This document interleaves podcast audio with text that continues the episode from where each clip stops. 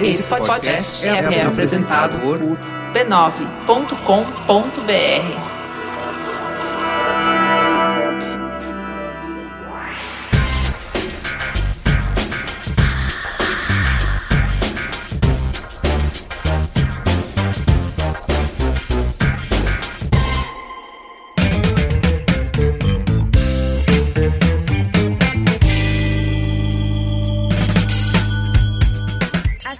Mamileiros e mamiletes, bem-vindos ao Mamilos 25, o seu podcast semanal para debater os temas mais quentes das timelines desse país. Você que ama Maria, que defende João, que votou em Pedro, que bate parala para ninguém, vem que esse lugar é de todos vocês na busca de conversas que agregam e não segregam. Vem que eu sou a Juva Lauer. E eu sou a Cris Bartes. E hoje a gente vai ouvir mais uma artista africana com uma voz lindíssima, um estilo dançante. O nome dela é agora vai, Cris, agora vai.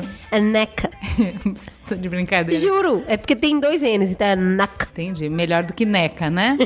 então tá bom. Ela é cantora, compositora compositor e instrumentista de origem nigeriana que mistura rhythm and blues, Uau. hip hop, jazz e reggae. Sobe o som, Caio.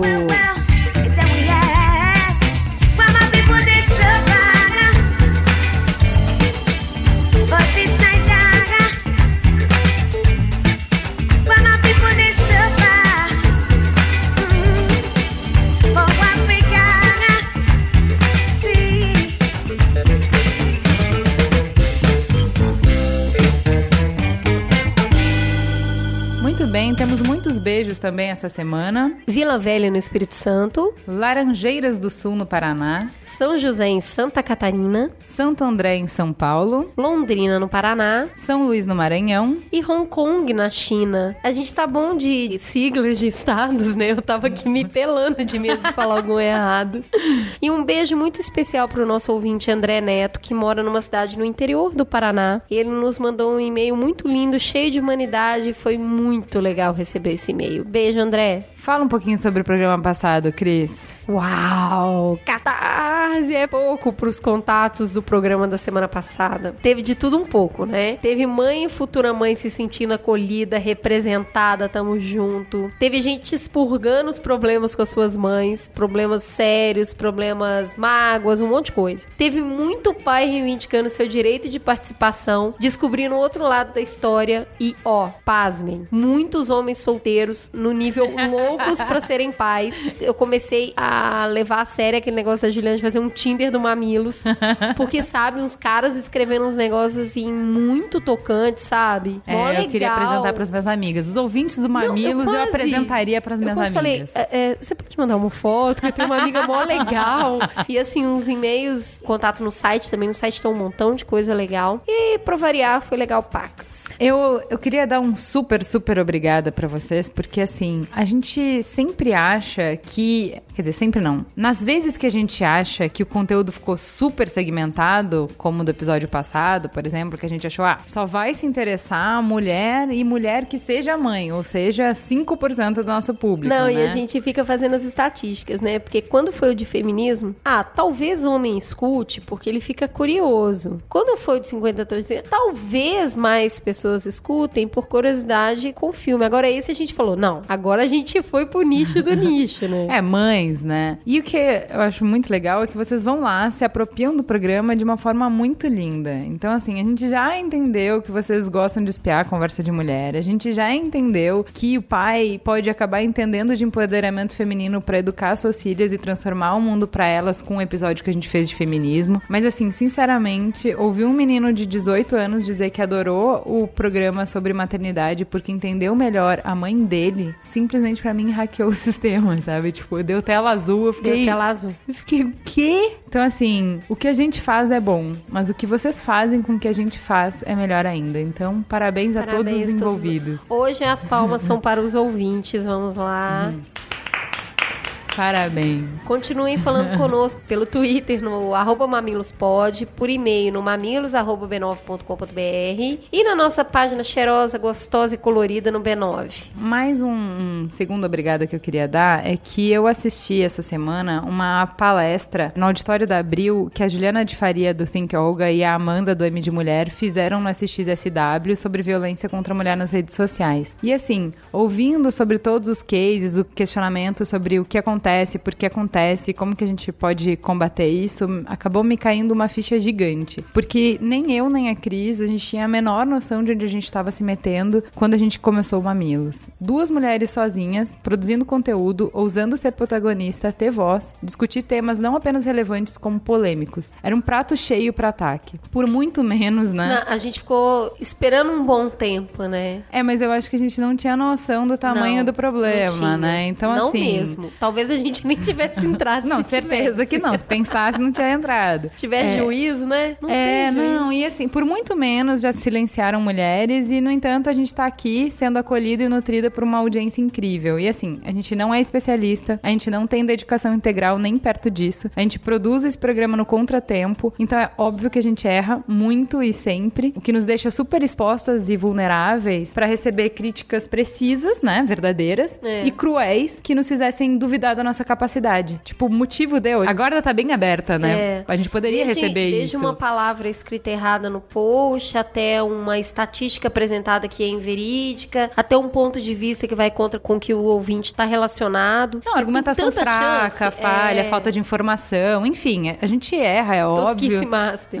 É. Seria super fácil criar um ambiente tão tóxico que nos fizesse questionar a validade de tanto sacrifício. E a gente não recebeu nada de vocês além de muito amor, muito apoio, muito reconhecimento, muita força, muito encorajamento. Então, assim, essa não é a realidade da internet, essa não é a realidade do mundo onde vivemos, essa é a realidade dos ouvintes do Mamilos. Então, obrigada, obrigada, obrigada. É, eu acho que a gente fez um negócio legal que foi congregar pessoas que estavam a fim de conversar. E aí, como as primeiras pessoas que apareceram estavam abertas a conversar, a ouvir, foram atraindo mais. E às vezes entram pessoas que não estão afim, mas essas pessoas acabam, é aquilo que você fala da teoria da janela quebrada, né? Que um ambiente pré-deteriorado, ele tem mais chance de deteriorar. Então eu acho que quem protege esse ambiente não somos nós, são os próprios ouvintes. Às vezes acontece de ter um comentário ou outro no site que é um pouco mais ríspido e nós não respondemos e os ouvintes respondem com muita classe, com muita precisão. Então assim, é um espaço de todos mesmo e eu espero que cada vez mais esse espaço cresça, que as pessoas entendam o que a gente faz aqui com muito carinho. E é isso, é o carinho, porque o resto não tem não, é carinho mesmo. Então vamos pro Fala que eu te escuto para ouvir um pouco dos e-mails que a gente recebeu essa semana.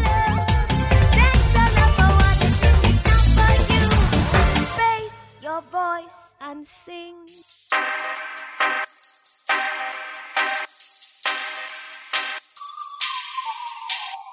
Foi super difícil destacar porque tem muitas histórias legais e com pontos de vista super diferentes. Então tentei me ater um pouco à pauta e coloquei aqui um- o ponto de vista da Fran. A Fran, eu vou ler na íntegra, é pequenininho aqui a passagem que eu vou ler dela e é bem bonitinha. Bom, eu tô aqui no processo de virar mãe. 33 semanas de gestação e contando. E ouvindo o podcast com esses hormônios loucas de grávida, chorei quase o podcast inteiro. Era isso que eu queria ouvir. Me senti acolhida no abraço quentinho de outras mães que também não vivem no mundo cor-de-rosa babadinhos. E também sem todas as regras que tem que ser, que tem que ter, que eu ouço diariamente. Enfim, acho que a Isadora, o bebê que vem vindo, vai acalmar quando ouvir a voz de vocês duas. que já ouço o podcast no caminho no carro, é o caminho do trabalho. Ah, Isadora, seja bem-vinda já ao mundo aí. E já aplicando mamilos. Eu coloquei a voz da Fran, mas isso aqui traduz todas as mulheres que entraram em contato. Todas nesse sentido de falar que legal ver ponto de vista que desconstrói o que todo mundo fala, né? É. E aqui tem o ponto de vista de um homem também, do Leandro Pereira. Ele fala assim: Uma vez minha esposa me perguntou se eu gostaria de adotar uma criança ou ter uma. Eu respondi que, quer queira, quer não, homem sempre adota. É a mãe que fica nove meses com o bebê que alimenta ele. É a mãe que passa mais tempo com o bebê pra ela é íntimo. O homem só vai conhecer o filho depois. esse discurso é bem marcante. Ele falou assim: foi um discurso super marcante e aí vocês me desmentiram. Fiquei até feliz com isso, para falar a verdade. E eu achei muito legal o depoimento do Leandro, mas Aguarde, Leandro. Aguarde o programa de Dia dos Pais, que aí tudo vai cair por água abaixo. Aí você vai se sentir representado, né, amigo? É legal o ponto de vista dele, porque é isso que se constrói muito, né? Se constrói tanto que a mãe sabe, que a mãe tem o um domínio, que a mãe tem o poder que o cara fala, ah, tudo bem, eu vou entrar a hora que der. e ele falou, não, eu descobri que ela também não sabe tudo. Não, não Que ela mesmo. também vai construir. Então quer dizer que a gente tá partindo do mesmo ponto de partida. Com certeza. E é legal pra caramba isso. Ele falou, foi mó discurso marcante. e aí, de repente, eu descobri que ele era meio vazio. O Leandro sempre comenta, ele é bem querido, assim, sempre traz coisas super legais pra gente conversar. Vamos ao Trending Topics.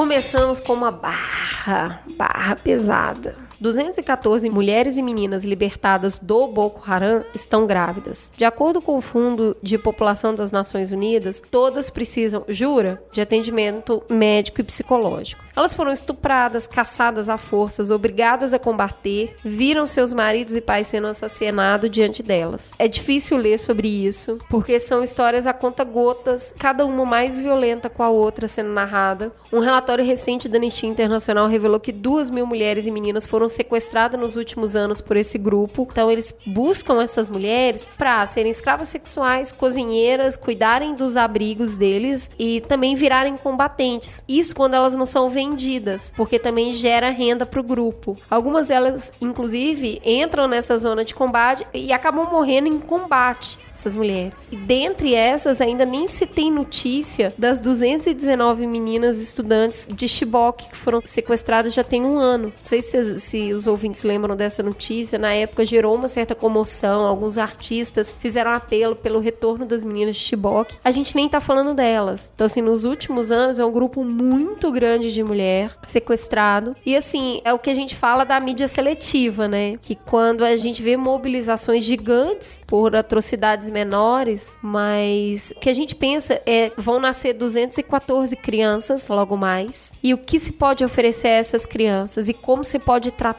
mulheres que passaram por isso? Diz aí, Juliana. Eu não tenho o que falar. Não tem o que Na falar. boa, é, eu li um livro do Médicos Sem Fronteira que eles chamaram acho que cinco ou seis autores, cada um para visitar uma missão e contar a experiência deles. Uma dessas missões era na África, num desses países de guerra civil, agora eu não, não lembro qual. E a sensação que, que você tem é tão de tipo, cara, por que, que a gente faz isso, sabe? Porque assim, uma coisa é pobreza, outra coisa é desastre natural, outra coisa. Mas a mão da miséria humana, do que o ser humano faz com outro ser humano, a desgraça é muito mais profunda, é muito mais. te abala muito mais e tal. E eles falam bastante sobre isso, sobre as vítimas de abuso e tal, de estupro. E assim, toma outra proporção quando não é um caso isolado, quando são tantas pessoas, porque você fere um país, você fere uma comunidade de uma maneira que. É, Gente, duas mil mulheres é, tem, são gerações que são É, resposta gerações disso, inteiras. entendeu? Eu assisti um filme há muito tempo atrás que chama A Teta Assustada, que é justamente. Puta, eu vou errar o país, mas se eu não me engano é chileno e falava da época pós-ditadura. Muitas mulheres foram estupradas, ficaram grávidas. E essas mulheres eh, chama Teta Assustada porque eles falam da geração de crianças que nasceram desse estupro. E como essas crianças eram traumatizadas não pelo ato em si, mas pela carga que essa criança recebe quando ela nasce. Então, pode parecer estranho, mas isso era natural na época. As mães tinham uma super proteção com as filhas e sobre como elas tinham que se proteger para não serem estupradas. E a personagem principal do filme enfia uma batata na vagina, que era uma coisa natural na época, para ela não ser estuprada. E essa batata é um fungo, né, a batata, e ela brota. E essa menina tem um problema de saúde muito sério. Então tem uma série, o filme é bem interessante e eu recomendo também Mad Dog, que é um documentário que tá no Netflix, que passa um pouco também do ponto de vista de quem comete atrocidade e como que as pessoas como um todo passam por um processo de desumanização que ela simplesmente não percebe o nível do que ela tá fazendo. Pra ela, aquilo ali faz parte do processo, tem que ser feito mesmo, é assim. Eles simplesmente perdem a humanidade e pra eles tudo é guerra e você tem que lutar com as armas que você tem e vamos lá. Então, assim, é muito, muito complexa a situação. Vamos para um tema mais leve? E bom, muito tema bom, bom. né? Pra recuperar a fé, né? Se tá difícil.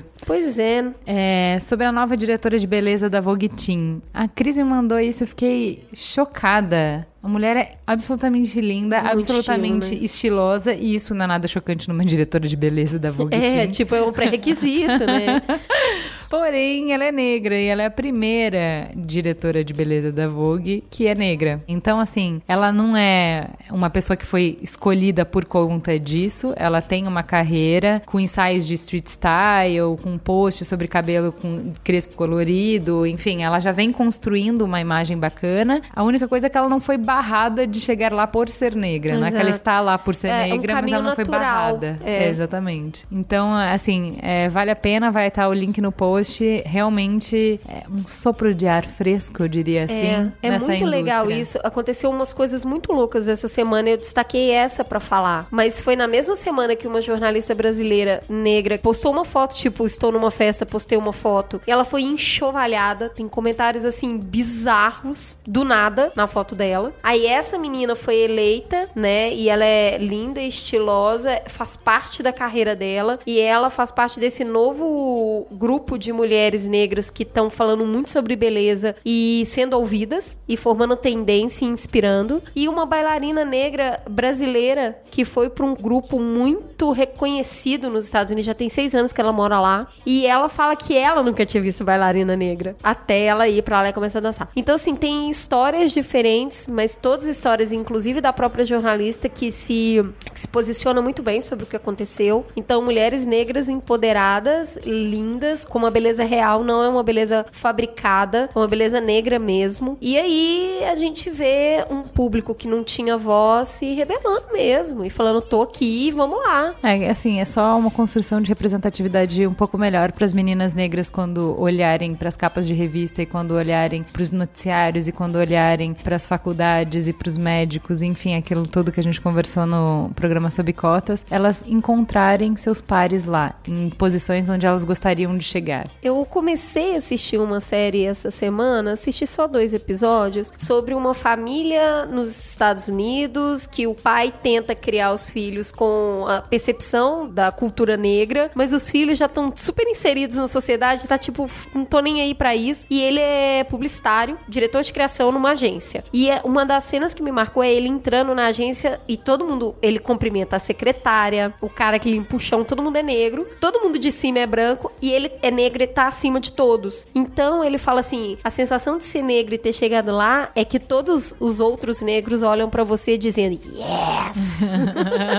eu achei legal, caramba, a cena é muito boa. E vamos ver se o negócio vai render. Se for, eu recomendo aqui. A próxima pauta, assim, ela é tão inusitada pra gente, vocês nunca vão ver uma pauta dessas, eu acho. Muito raramente vocês vão ver uma pauta dessas no Mamilos, porque eu e a Cris, nós não somos gamers, a gente não entende um caralho disso. Embora eu quisesse, mas eu fico super nervosa pra jogar. Não, assim, não há qualquer background pra gente, pra eu pelo menos poder falar, eu não Você posso falar de uma coisa você que eu não joga sei. pelo menos de vez em quando ou nem? Não, nunca. Tipo, é Não. muito botão. Cara, lá em casa tem. Eu, eu parei no Sonic, sabe? Não, lá em Então, casa tem dá. o PlayStation novo. Só que eu não consigo nem ter o controle. Eu vou tentar virar o boneco, aí eu olho pro teto, olho pro chão, olho pro lado. Então é muito acertar. botão, muito botão, me irrita, que, cê sabe, tipo, tem que fazer PHD pra jogar e isso me irrita. Mas, meu, eu fiquei interessada. Não, eu também. Vamos eu lá. jogaria esse jogo. É fruto de quatro anos de trabalho. Thorin conta a história de uma menina que nasce trancada em uma torre. Ó, menina que nasce trancada em uma torre. Vai Vamos lá, vai lá que tem Segue comigo, coisa. vem comigo. Ainda bebê, ela descobre que tem de ir até o céu, ainda que o motivo só seja esclarecido com o decorrer da trama. Ao longo da história, a protagonista deixa de ser uma menina frágil para se tornar uma verdadeira guerreira. Baseada em Shadow of the Colossus e Ico, o jogo de aventura discute temas como religião, passagem do tempo e morte. Ó, já gostei. Além de ter como personagem principal uma mulher. Esse trabalho só foi possível diante do financiamento da Lei Rouanet. A indústria de games como um todo engatinha no Brasil e uma iniciativa como essa abre muitas portas. O legal é que esse jogo começou a ser patrocinado, né, há quatro anos atrás, numa época que eu lembro da Marta Suplicy falando, ela era ministra, não lembro de que, eu acho que era da cultura, e ela falando que game não era cultura, o que demonstra uma grande falta de cultura. E, pô, meu, eu fiquei mó feliz a hora que eu vi que o jogo é brasileiro, eu vi o trailer, achei legal pra caramba, plástica, assim, eu, não- eu também não sou, né, vamos lá, eu não sou muito boa nisso, mas eu achei legal, e é claro que eu fui influenciada pela história. O jogo já tá em pré-venda, é R$19,90, então acho que eu vou até comprar pra ver qual é que é. e a história é legal, aí tem, já, já estreia com o pé na porta, já estreia com o personagem principal, uma, um personagem feminino, e pô, vida longa esse tipo de projeto, né? Também acho, é assim, achei. Tem um negócio que eu, eu falo pro Merigo, às vezes eu vejo ele jogando, eu tô na sala lendo alguma coisa, enfim. E, cara, os jogos de hoje tem muita história. É Tem. história, história, história. blá, blá. Eu falo assim, caramba, você não vai jogar? É blá blá blá blá blá blá blá blá blá blá blá. Caramba, você só tem que jogar. Aponta, clica, mata, pula, joga, enfim. E ele fala, não, mas isso que é legal da história, não sei o quê. E assim, contrariando o que eu falo, que eu fico impressionada de pra que tanto blá blá blá, você veio aqui pra matar. Eu achei que a história acabou criando motivo pra eu querer jogar e me interessar e tal, então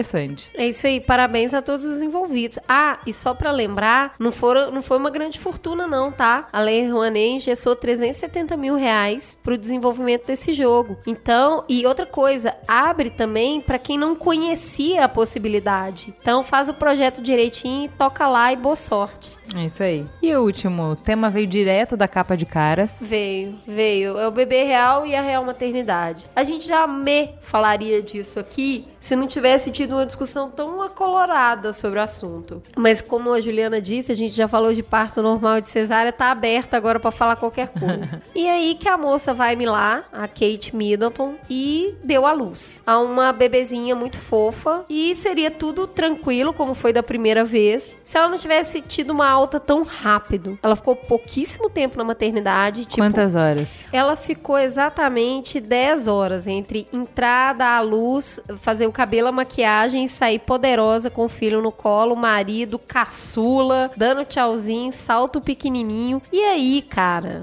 A internet veio abaixo. Mas como?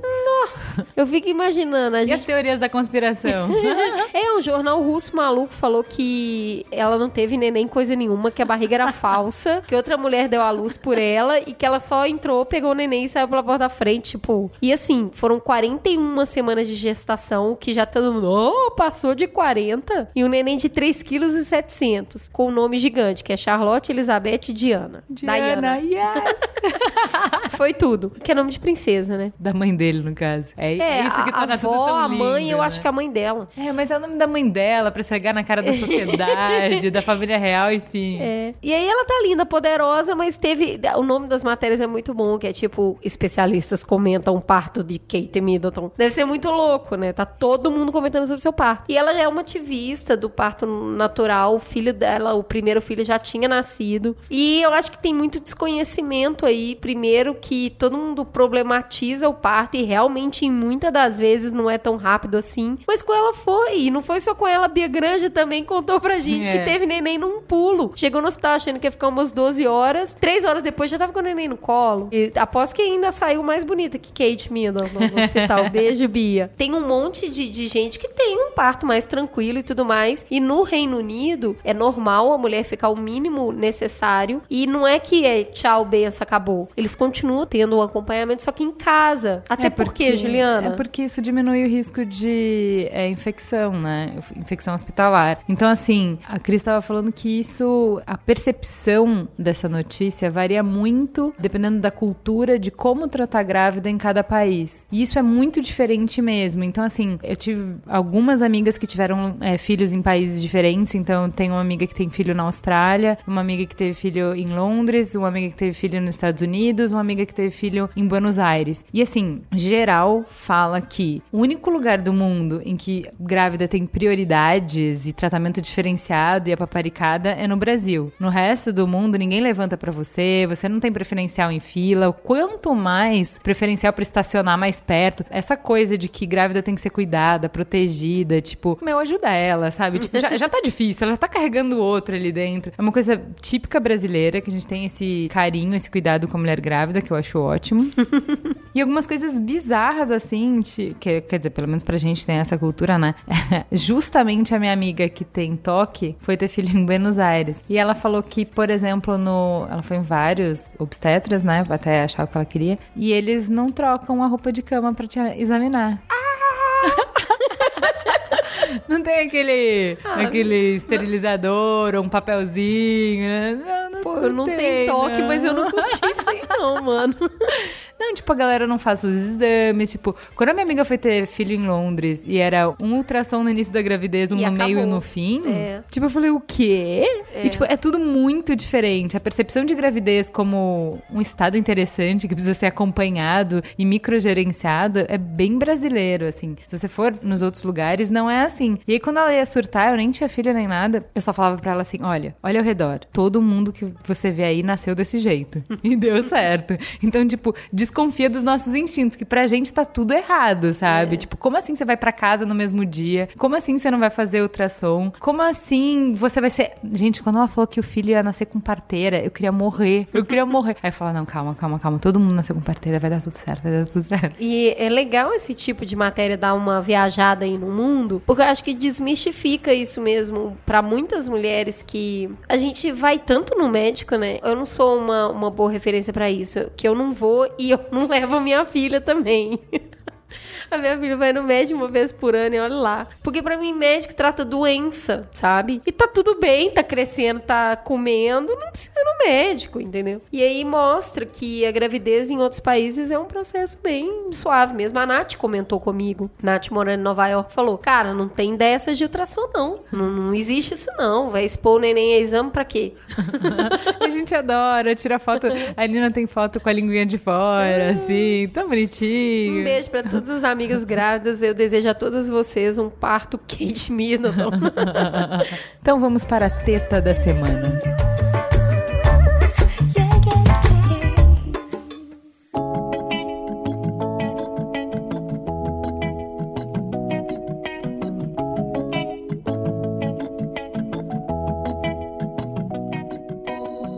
Semana, então, a gente vai falar sobre transgênicos em função da lei que derrubou a obrigatoriedade de informar a presença de transgênico nos rótulos. A gente teve muita ajuda para falar sobre isso, porque a princípio a nossa pauta era terceirização. Caiu na quarta-feira à noite, a gente grava o programa na quinta-feira à noite, ou seja, a gente tinha menos de 24 horas para conseguir especialista para falar sobre o assunto, para estudar sobre o assunto. Então, assim, muita gente se mobilizou para que a gente conseguisse ter convidados hoje. Um obrigado muito especial para Rebeca Lerer, que sempre nos ajuda, para o Rafael Poço, para o Renan Ferracioli, para Karina e para todo mundo que comentou nos posts no Facebook, para todo mundo que nos respondeu no Twitter. A gente falou com acho que mais de 30 pessoas para conseguir dois convidados hoje. Ficamos no telefone um monte e assim, hoje o dia tava infernal para mim para Cris. Ninguém almoçou. Um pé de Todo alface. mundo trabalhou muito. Então, assim, foi uma pauta bem difícil de fazer. Espero que vocês consigam aproveitar esse programa. E, apesar de esse tempo exíguo, conseguimos uma presença muito especial. Professora Marijane Lisboa, que é professora de Sociologia da PUC São Paulo, de Relações Internacionais e Ciências Sociais. Ela, por muito tempo, foi ativista no Greenpeace Brasil. Já foi secretária de Qualidade Ambiental no primeiro Ministério da Marina Silva. Relatora de Direitos Humanos Ambientais da Plataforma de Direitos Humanos Econômicos, Sociais, Culturais e Ambientais. Ela é membro da Comissão Técnica Nacional de Biossegurança, na condição de especialista dos consumidores. Boa noite. Boa noite, Juliana. É, a gente vai começar é, o programa primeiro dando a notícia para os ouvintes entenderem. No dia 28 de abril, a Câmara aprovou o projeto que acaba com a exigência de afixar o símbolo de transgenia nos rótulos de produtos geneticamente modificados destinados ao consumo humano. O texto ainda tem que passar por aprovação no Senado. Modifica uma lei que determinava a obrigação da informação em todos os produtos destinados a consumo humano, como por exemplo milho, soja, arroz, óleo de soja e fubá. Conforme o projeto, o aviso aos consumidores somente será obrigado nas embalagens dos alimentos que apresentarem presença superior a 1% da composição final, detectada em análise específica, e deverá constar nos rótulos dos alimentos embalados na ausência do consumidor, bem como nos recipientes de alimentos vendidos a granel ou in natura diretamente ao consumidor. Nesses casos, deverá constar no rótulo as seguintes expressões: o nome do produto, transgênico, ou contém a substância transgênica. A gente vai começar o programa com um depoimento da Renata, do IDEC, Instituto Brasileiro de Defesa do Consumidor. Bom, o IDEC repudia totalmente o PL 4148, porque viola é, principalmente o direito à informação do consumidor que está previsto dentro do Código de Defesa do Consumidor. Qual é o problema ou o risco disso? Bom, o risco principal é que o consumidor vai estar sendo enganado ao ponto de que, a hora de consumir o produto, ele não vai saber que aquele produto está constando transgênico. Isso porque nessa tá? Se esse PL for aprovado, só vai poder constar na embalagem a indicação de produto transgênico, aqueles produtos nos quais forem identificados por análise laboratorial, né, por análise específica. E isso a gente sabe que muitos produtos, principalmente aqueles processados, quando eles são fabricados, eles perdem o seu DNA original e, portanto, quando for feita uma análise, isso não vai constar na análise a transgenia. Então, muitos produtos que hoje já são etiquetados e, e contêm a rotulagem, então margarina, alguns óleos, papinhas de bebê, vão deixar de ser rotulados. Existe risco no consumo de transgênico? Segundo alguns estudos, existe sim risco no consumo de transgênico. Inclusive, saiu recentemente um estudo de dois anos feito na França é, com ratos né, que foram alimentados com organismos geneticamente modificados e apresentaram tumores e cânceres. Mas a indústria que coloca esses, essas sementes no mercado diz que apresenta estudos que não dizem do, dos malefícios para o consumidor. Mas a gente sabe que muitos desses estudos não são feitos de forma coerente, né? Até porque alguns cientistas não têm nem acesso às sementes para fazer esse tipo de estudo. E, e, o lobby dessas empresas é muito grande. Então, essa gravação da Gisela, ela é presidente da Associação de Procons do Brasil e também coordenadora do Procon Mato Grosso. Gisela, qual é a visão do Procon sobre a PL 41 de 98? Nós somos totalmente contrários aí ao PL em razão de lesar a questão do Código de Proteção e Defesa do Consumidor, né? Porque você tem aí é, um retrocesso quando você tira o direito de informação do consumidor daquilo que ele está adquirindo, né? Acaba impedindo o direito de escolha dele ter um produto livre de transgênito e também a questão de reverter algumas decisões judiciais que a gente já tem no país, como por exemplo de você assegurar que independentemente da quantidade de produto geneticamente modificado você tem, que você tem essa informação para o cidadão, né? E além de você violar vários outros direitos aí no que se refere ao controle adequado do transgênito, que é uma questão até de impacto na saúde do consumidor. Né? Então, por força disso, é que os PROCONs várias entidades civis de defesa do consumidor de todo o país são contra o PL 4148.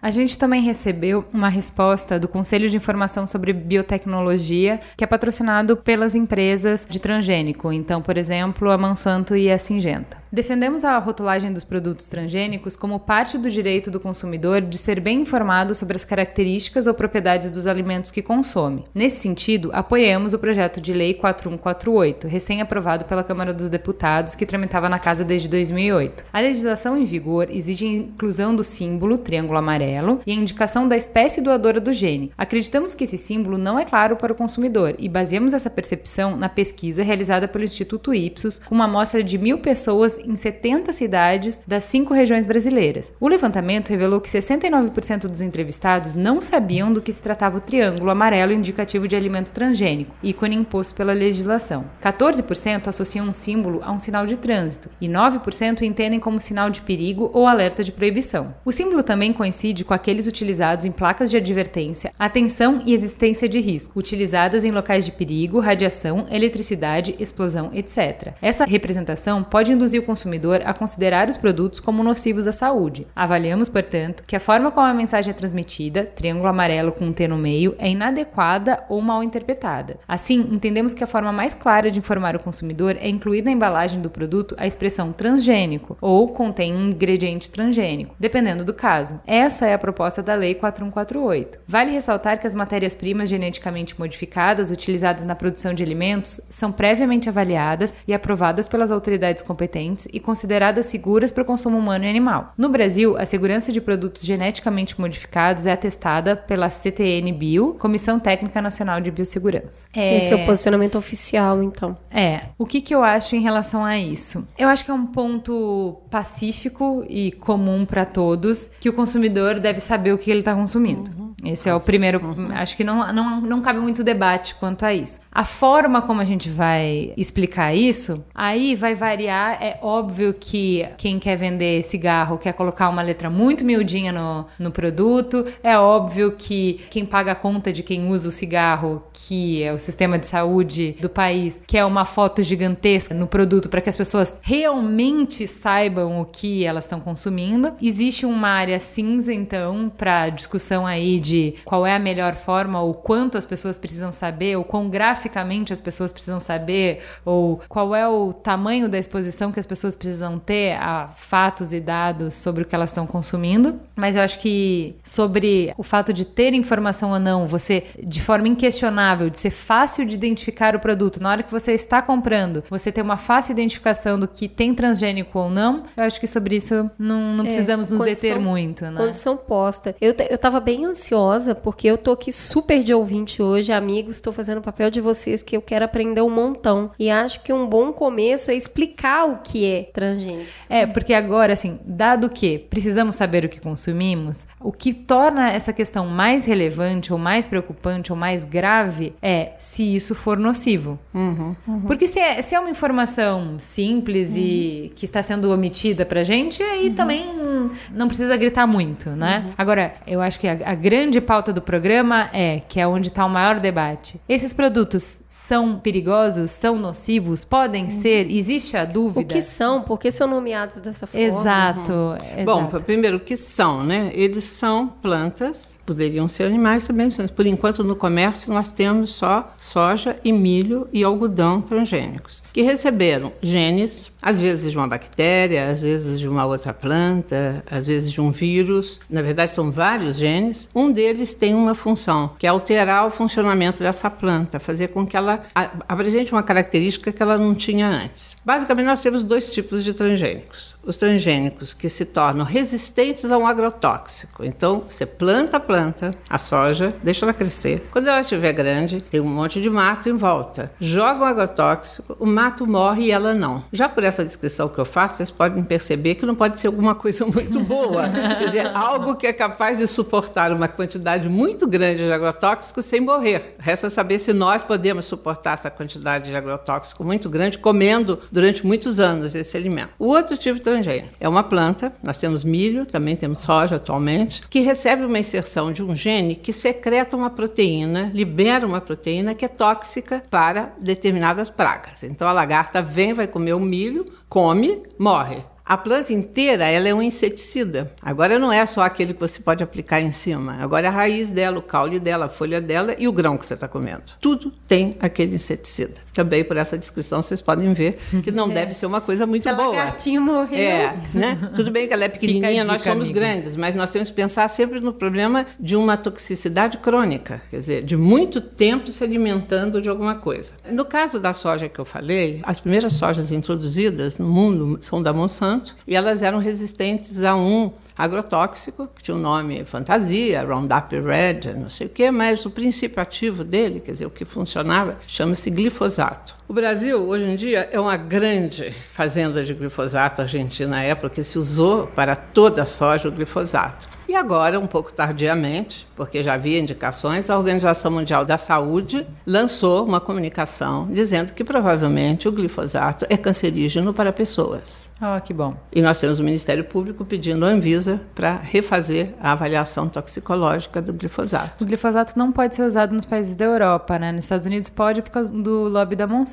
mas É, os Estados Unidos têm uma política muito mais frouxa em relação a transgênicos e por isso ele tem sido usado em grande quantidade. Né? Bom, então para a tua pergunta, o que são transgênicos? São plantas que receberam um gene e receberam um gene não de uma maneira natural, elas receberam por uma inserção genética que se faz em laboratório com métodos que foram desenvolvidos para isso, de modo que a planta apresente uma característica que ela não tinha antes. A função é uma função eminentemente agronômica, quer dizer, pode usar mais agrotóxico, que ela não morre, pode. Ela é né? mais resistente. Ela é mais resistente, ela é Que- tolerante, é, o que ela quer é dizer tolerante. que eu tenho que plantar, é, eu vou ter um aproveitamento de safra muito maior, né? Não, isso não. Isso é uma, uma. Sempre se disse, ah, aumentou a produtividade, as pessoas acreditam. Não existe um transgênico, nem as companhias, seriamente, têm coragem de dizer isso, que o seu transgênico seja mais produtivo. Em alguns casos, até ele é menos. Mas É, por que, que as pessoas iam querer comprar uma é coisa muito- que é não é mais produtiva e é mais As cara? pessoas não, mas os produtores, os, os é grandes a vantagem, agricultores. então? Qual a vantagem? Para um grande agricultor, antes da soja transgênica, ele espalhava agrotóxico. Depois ele plantava e depois quando a planta crescia ele não podia usar porque se ele usasse ele matava a própria planta. Então ele usava antes, ele usava depois, né? Agora ele poderia usar um só, isso no começo da história porque o mato, né, o chamado mato, que essas plantas que invadem a, a outra plantação, elas também se tornaram tolerantes ao glifosato. Mas no começo era uma grande vantagem. Plantava, aí usava só esse, numa grande quantidade, em momentos em que a planta já estava grande, ela não morria, matava o resto.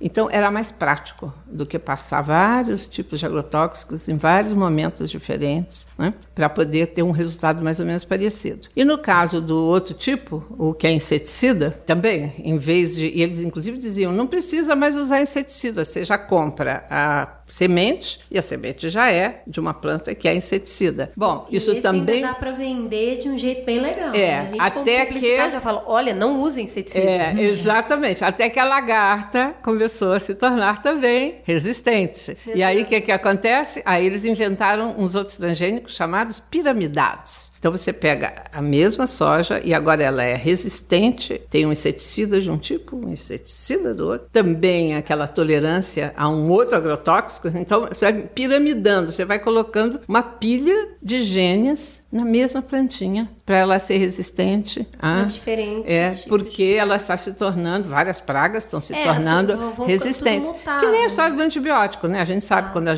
nós tomamos maus antibióticos, chega um momento em que as bactérias se tornam resistentes àquele antibiótico, você tem que descobrir outros, né? Então, o, processo é um processo conhecido por qualquer né, biólogo, agrônomo, etc. né? Bom, isso é o transgênico. Né? A vantagem dele é uma vantagem eminentemente para o grande agricultor, aquele que usa muito agrotóxico, que produz em grande quantidade. Obviamente não é o que ele vai comer, é o que ele vai vender. Né? Para o consumidor, não tem nenhuma vantagem. Por que, que eu troco um alimento que foi testado por 10 mil anos de agricultura tipo milho, trigo. Bom, trigo não tem transgênico, mas podia ter. Milho, soja. Por que, que eu troco um que foi testado pela humanidade? A humanidade come soja e come milho há 7 mil anos, há 5 mil anos. Isso é por um que tem uns genes estranhos que nunca fizeram parte dele. Quer Então, dizer, é, o que nos venderam é que a soja transgênica, por exemplo, a produção dela é mais barata e mais eficiente e que a gente precisa de transgênico para alimentar a população mundial. Que a gente está crescendo numa escala que a agricultura tradicional não daria conta de alimentar a população. É,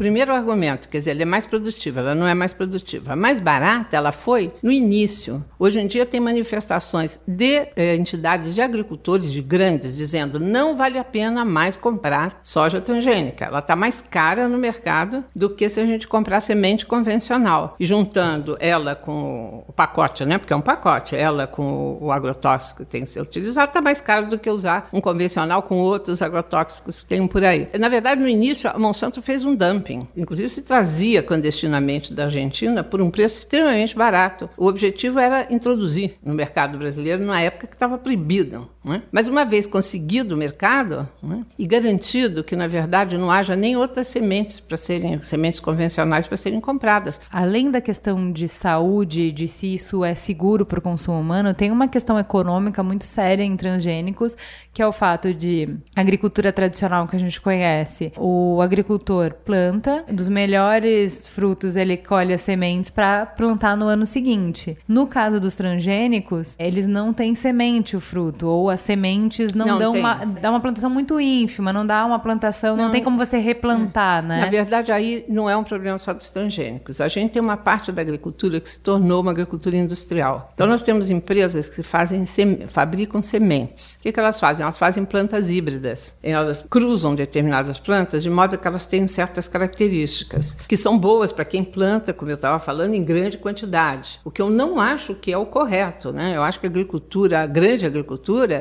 cheia de insumos, agrotóxicos, etc., ela é ruim para a saúde, ela é ruim para o meio ambiente, ela é ruim para tudo. Mas, enfim, para essa gente, é legal comprar uma semente que seja bem uniforme. Então, tudo- toda a planta vai crescer igual, no mesmo tamanho, vai amadurecer no mesmo tamanho, vai facilitar tem um máquina. controle de produção. Exato, e como ele se fosse tem uma uma, indústria. economia de cuidado com a plantação Isso. muito grande. E é uma coisa de escala, né? Então, colhe no mesmo momento, colhe no mesmo momento, corta no mesmo momento, vende um grão do mesmo espesso tamanho, etc. tarará. Então, antes dos transgênicos já havia isso. Uma boa parte do mercado de sementes já era monopolizado por empresas que produzem sementes que, portanto, como elas não germinam já com a mesma capacidade de antes, o ag- agricultor que começou a comprar essa semente híbrida vai comprar de novo no próximo período que ele for safra. semear, etc. tarará. Do outro lado, você tem agricultores que são os agricultores familiares e agricultores é, que são os agricultores mais tradicionais que selecionam suas próprias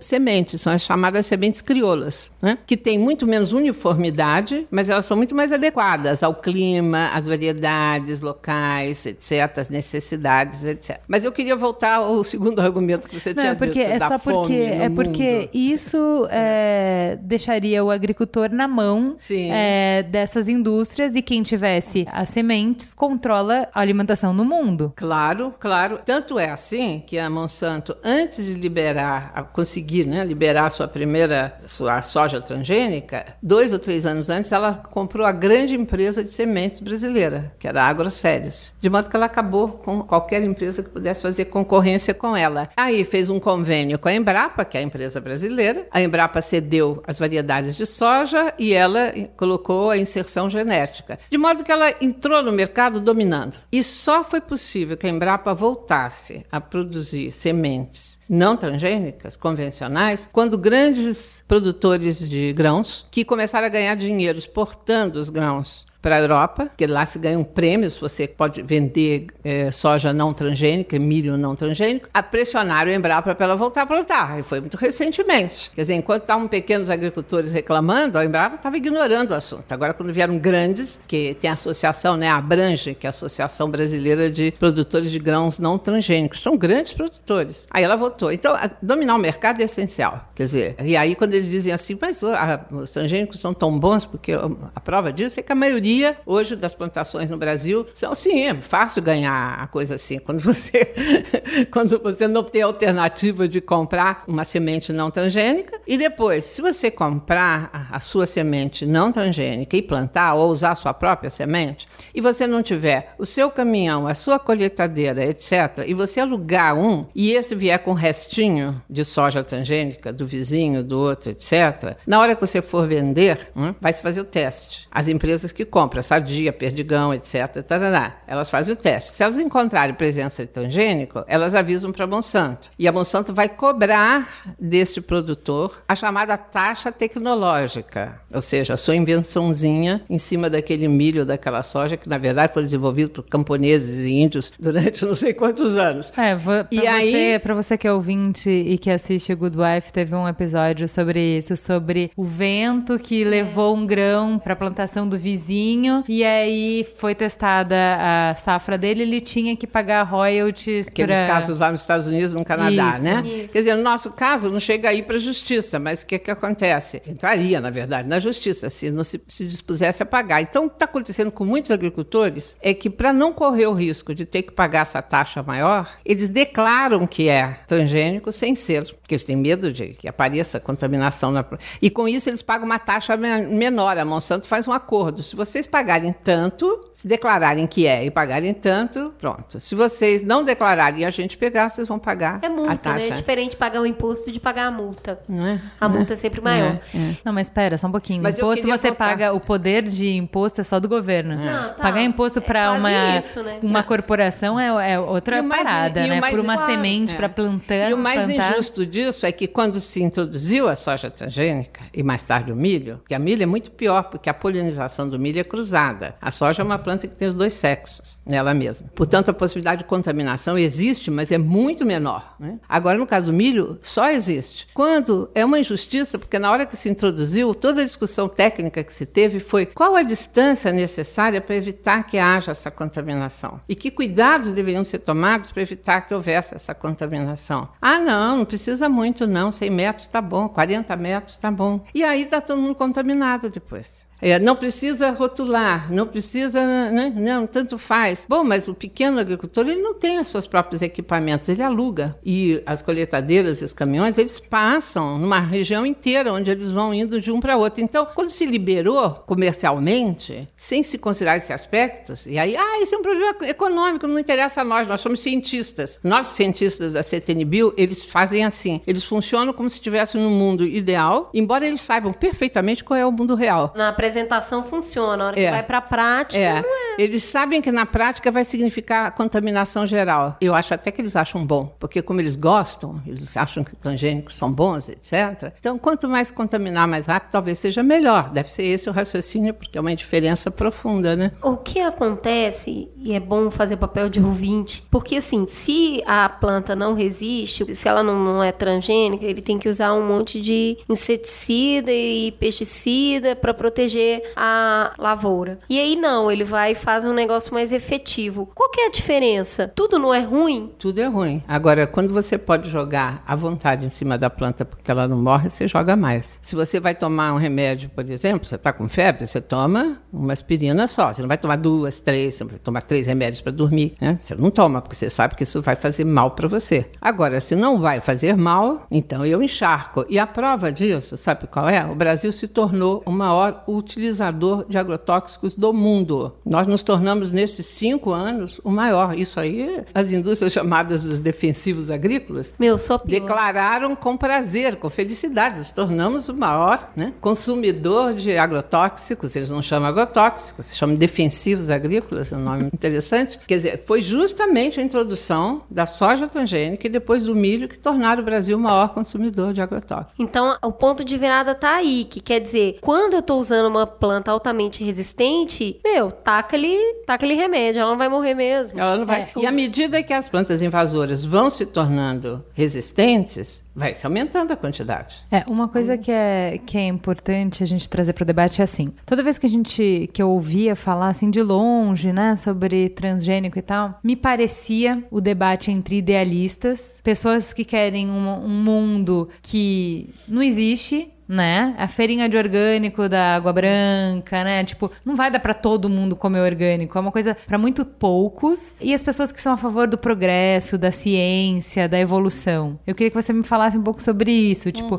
transgênico é a evolução, transgênico é a saída da ciência pra alimentar a população? Não, é óbvio que não é. Na verdade, quer dizer, a ciência sobre esse tema se divide. Há muitos cientistas que acreditam que os transgênicos trazem perigos e que deveriam ser estudados bem mais profundamente antes de serem liberados para nossa alimentação. É uma falsa questão dizer que há um consenso científico. Por exemplo, eu vi aí na manifestação do CIB dizendo não, os transgênicos são aprovados no Brasil pela Comissão Técnica Nacional de Biossegurança. Não houve um transgênico aprovado que não tivessem cientistas lá dentro que tivessem críticas radicais à sua aprovação. O que sim há uma maioria em conteste. Mas a maioria não é porque haja uma maioria no, na comunidade científica, é porque os cientistas que são escolhidos pelo ministro de Ciência e Tecnologia são cientistas que fazem transgênicos e que gostam dos transgênicos, que acreditam nos transgênicos. E, enfim, que tem vínculos bastante grandes com os transgênicos, ou pertencem a indústrias que pesquisam transgênicos e que fazem Não, transgênicos. mas pera, você não amarra cachorro com linguiça. É? Você co- não dá pra amarrar cachorro com linguiça. Você não coloca o cara que é da Monsanto na comissão que vai Não, definir claro, se tem. Claro que coloca, claro que Não, mas isso coloca. não faz sentido. É, nós não temos representante propriamente da Monsanto, mas nós temos vários que são funcionários da Embrapa que têm projetos juntos com a Monsanto, ou com a Singenta, ou com a Baia. Então, quando chega na hora dele votar, olha a concepção de conflito de interesse. A lei fala que aqueles que têm conflito de interesse não deveriam votar e participar. Aí eles fazem assim, quando o cientista é da Embrapa e é um transgênico da própria Embrapa com a Monsanto, ele diz assim: eu me sinto é, incapacitado para votar, eu vou me abster. Mas todos os seus colegas, que são dos outros institutos, das Ah, outras eles universidades, que votam, fazem com a com a- votam. Depois eles trocam. Quando chega a vez do outro, ele diz, ah, ele vota a favor do transgênico do outro, e o outro diz, eu me abstenho. Essa é a concepção que eles tiveram de conflitos de interesse. Ai, Quando que nós bizarro, devíamos gente. ter, primeira coisa, na construção da nossa CTN Bill, a maioria dos cientistas é escolhida pelo ministro de Ciência e Tecnologia, ponto. Nós tínhamos sugerido, quando formaram essa comissão, que houvesse exigências de especializações. Então, médicos especializados em tal coisa, em toxicologia, entomólogos, zoólogos, enfim, várias disciplinas para ter uma visão multidisciplinar. Claro, multidisciplinar. Não, recusaram. Então, se nós olharmos, o grosso de cientistas que estão lá dentro são geneticistas moleculares. Eles fazem transgênico. É, então- fazem estudo então, transgênico. crença, Eles têm uma né? identificação com o seu, com o seu objeto de estudo. Vocês amam o seu objeto de estudo. Tem a ver com a vida de vocês. Vocês vão para congressos, vocês fazem pareceres para empresas que tratam disso. Vocês estudam isso, vocês colocam no seu currículo, eu fiz tal coisa, eu fiz tal coisa. Quer dizer, não são as melhores pessoas para examinar a segurança. sobre e isso. quando a gente entra no mérito de impactos ambientais, olha aqui, mas isso aqui eh, pode afetar as pragas, ou pode afetar as abelhas, ou pode afetar os passarinhos. Eu já ouvi de um colega nosso lá. Para mim, que morram os passarinhos. Ah, Eu mas não tenho burrice, nada a ver com cegueira. isso. Não é cegueira, Mas, é, não. mas é... ecossistema ele não aprendeu na escola, na terceira Não, ele sabe, série? mas ele diz, a nossa função aqui é só ver se esse transgênico funciona. E aí vem algumas banalidades, assim, senso comum. Não, mas é que a agricultura precisa, ou então a população do mundo está aumentando. Cá entre nós, primeiro soja, depois milho. Por quê, hein? É isso que a população mundial mais come? Soja e milho? É para ração animal. É o grande pedaço do mercado, é a ração animal. Por isso, o primeiro transgênico foi a soja, o segundo é o milho. Mas que no final é alimentação também. A carne é, É, não, é alimentação, justamente pra né? isso, né? Ah, sim, a carne sim. Tá certo. É mas é justamente porque pra isso. É o mercado. Bom, mas não é. É um mercado alimentando o outro. É, mas o mercado de carne é o mercado de rico. É o mercado de rico. Não é para. Então não vamos tirar a história da população mundial que está Matar a fome da população mundial. Ah, É, porque não é com isso que se vai matar a fome, porque é, uma, é, é um mercado caro. A carne é cara. Né? Esse é, é o mercado dos países europeus, do Japão, é o mercado americano, etc., para onde nós exportamos carne. Bom, mas eu queria dizer o seguinte: não é verdade que a população mundial está aumentando tremendamente. Não é. Quem é demógrafo sabe que nós estamos caminhando para aquilo que se chama um certo equilíbrio da população mundial. Segundo, para quem é sociólogo, que nem eu, a fome não tem a ver com escassez de alimento. O mundo destrói todo ano muito alimento, joga fora. A fome tem a ver, economistas, sociólogos, Amartya Sen, que é prêmio Nobel, escreveu vários livros sobre isso, tem acesso ao alimento. Ou acesso por